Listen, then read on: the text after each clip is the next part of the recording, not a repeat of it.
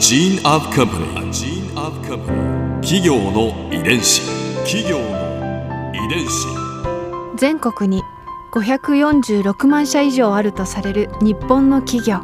その企業の数だけ理念があり使命があり人間ドラマがありますこの番組ではさまざまな企業のトップや社員の方にお話を伺いながら成長する企業の DNA を解明していきます企業の遺伝子。ナビゲーターは私千葉なクララとクオン株式会社代表の武田隆さんです。武田です。よろしくお願いします。今日は株式会社ピエトロ代表取締役社長高橋康之さんをお迎えしております。よろしくお願いいたします。よろしくお願いします。今回はピエトロの転機について伺います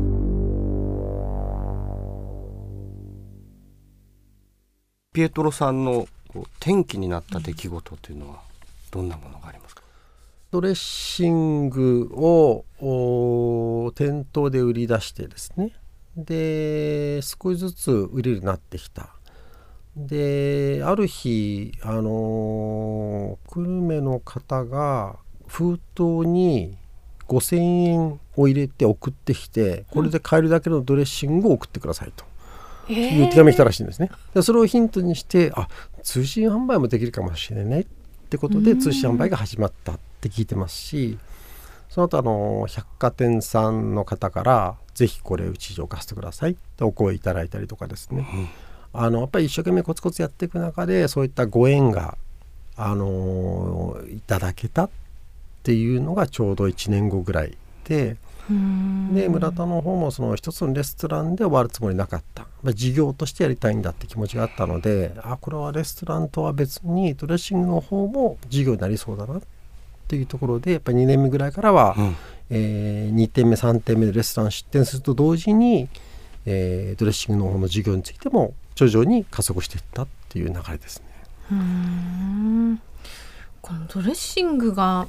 なんかこう口コミで人気になるって相当美味しかったんだと思うんですね、はい、その当時にしては、はい、でもやっぱ村田さんがその最初にこうご自分のお口に合うように手作りして試行錯誤して作られたからこそですよね。そうですね。はい。きっと。あの当時まだ醤油ドレッシングっていうのは珍しかったのもあると思いますし、うんうんうん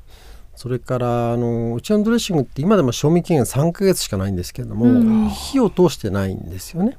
非加熱なんでだからそこのその場フレッシュな美味しさというのがやっぱ他には類なかったっていうのもあると思います。だからもう一つ僕はずっと思ってるのは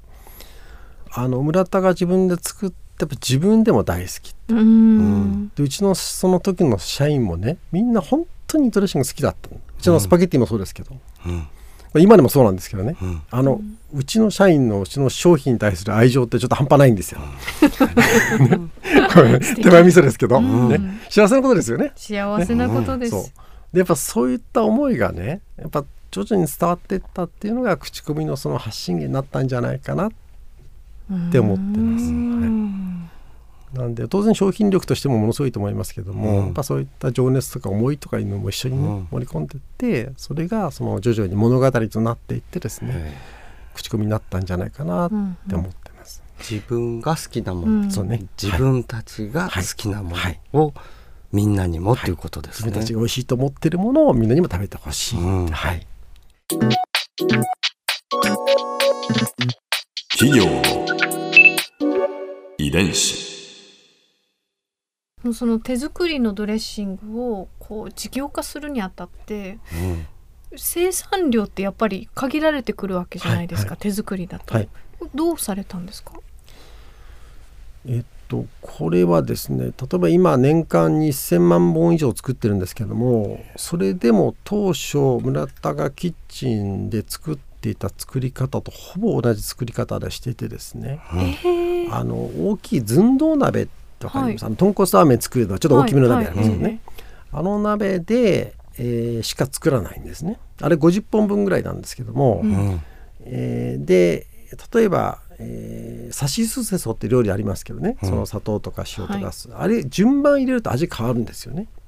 で同じようにしてやっぱその当初その村田がキッチンで作ってた同じ作り方同じ順番、っ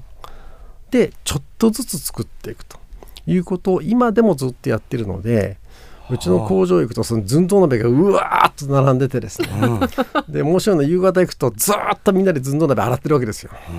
っていうぐらいやっぱ効率から言えばもうあのもう非常識もいいところです。うん、ですけどもうちょっとね効率よくそうそうそう、うん、だからそんなことはものすごいですけど、うん、でも不思議なもんでやっぱり料理ってそのたくさんどっと作る時とねやっぱ一皿作る時と味が違うじゃないですか。でそういうもんだと思うんですね。おにぎりなんかもやっぱり手で作ると美味しいっていうのと一緒でね。あのやっぱそういった今でもものすごい手間をかけて例えば玉ねぎとか手で切ってるんですよね。えー、びっくりしますけどあの、えー、それはうちの新入社員の名物研修の一つですけどもね、うん、玉ねぎを切ってからボトリングするまで大体15分か20分以内には全て終わる。うん、現在はね、うん、そのフレッシュさがっていうのが多分美味しさになってくるし、うん、その一個一個50本ずつの鍋に作っていくというそのちょっと常識じゃしないようなことを村田がこだわってきたのが多分今でもその多くの方に美味しいって言っていただける他社さんとは違う秘訣なのかなとは思ってます。それが本当にありがたいですし誇りに思ってるところですね。そう手作りというかそこに気持ちが工程に気持ちが入る作り方なんですね、うん、そうですね。はい。と思います。あの手で一個一個ね調味料とかも入れたりとかしてますんで、うん、ここで Clara's viewpoint。今回高橋社長のお話の中で私が印象に残ったのはドレッシングのお話です。こうドレッシングを作るその裏側のお話ってあんまり聞く機会がないんですけれども今の時代ね工場ではロボットが稼働している時代ですよ。なのにピエトロのドレッシングはもう創業当時から変わらず寸胴鍋で作っているというエピソードがとっても印象に残りました、まあ、次にピエトロのドレッシングをいただく時はもう社員さんのねその熱いピエトロのこの熱い思いを受け止めながら美味しくいただきたいと思います。企業の遺伝子